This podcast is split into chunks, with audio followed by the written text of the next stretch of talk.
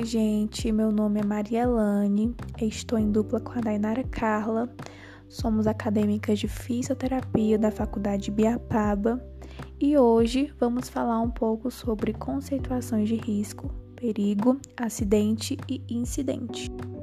Bom, gente, para começo de tudo, eu vou falar sobre definição de risco e perigo. O risco e perigo são terminologias utilizadas em biossegurança, portanto, devem ser compreendidas o seu significado. Dessa forma, risco quer dizer como o perigo que é mediado através do conhecimento que se possui da situação, ou seja, é aquele que se tem como prevenir e deve ser sempre realizado. Já perigo é aquele que existe quando não se conhece a situação, é aquele que é desconhecido ou ainda mal conhecido. Cabe ao homem desenvolver, através de metodologias apropriadas e baseadas na ciência e tecnologias, formas que se propiciem a análise e interpretação do risco com a finalidade de poder melhorar, controlá-los e remediá-los com ações efetivas, pois o conceito de risco hoje é resultante de processos de transformações econômicas, sociais, políticas e culturais. Os tipos de riscos são riscos de acidentes, riscos ergonômicos, riscos físicos, riscos químicos e riscos biológicos. Os riscos de acidente é qualquer fator que coloque o trabalhador em situação de perigo ou colabore para que o trabalhador se acidente e que possa afetar a sua integridade, seu bem-estar físico e moral. São exemplos de riscos de acidente as máquinas e equipamentos sem proteção, probabilidade de incêndio e explosão, arranjo físico inadequado, armazenamento inadequado, entre outros riscos ergonômicos. O risco ergonômico é qualquer fator que possa interferir nas características psíquicas e fisiológicas do trabalhador de forma a causar desconforto ou afetar a sua própria saúde. São exemplos de risco ergonômico: o levantamento de transporte manual de peso, o ritmo excessivo de trabalho, a monotonia e a repetitividade, a responsabilidade excessiva, a postura inadequada de trabalho, o trabalho em turnos, entre outros.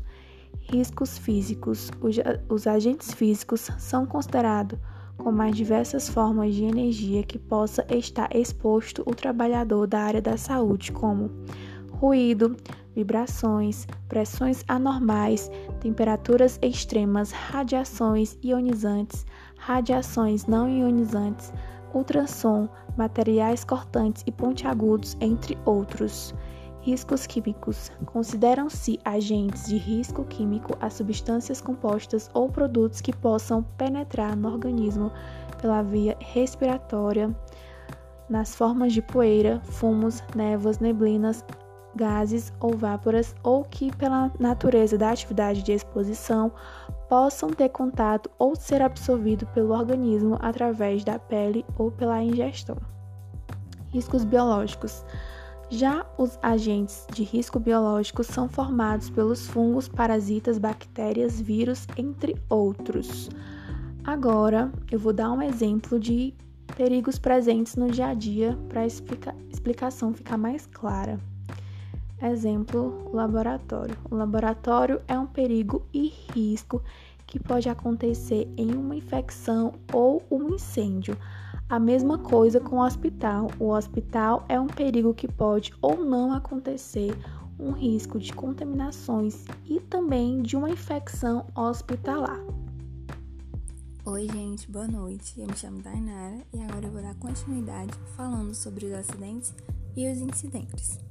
O acidente de trabalho ele é caracterizado quando acontece algo não programado, de forma inesperada e que interrompe a atividade profissional.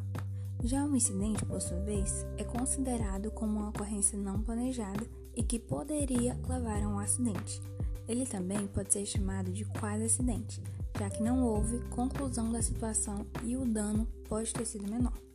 Os acidentes podem ser prevenidos na maioria das vezes, cerca de 98% dos acidentes têm causa que não é única.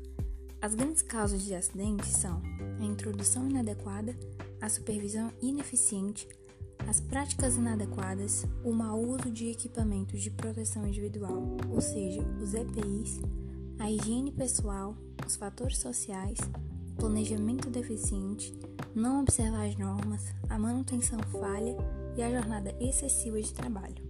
Os acidentes ocorrem nas melhores instituições e são decorrentes de uma falta de gerenciamento para o assunto. No ambiente do estabelecimento assistencial de saúde, a maioria dos acidentes está relacionada com pérfuro cortantes contaminada com material biológico.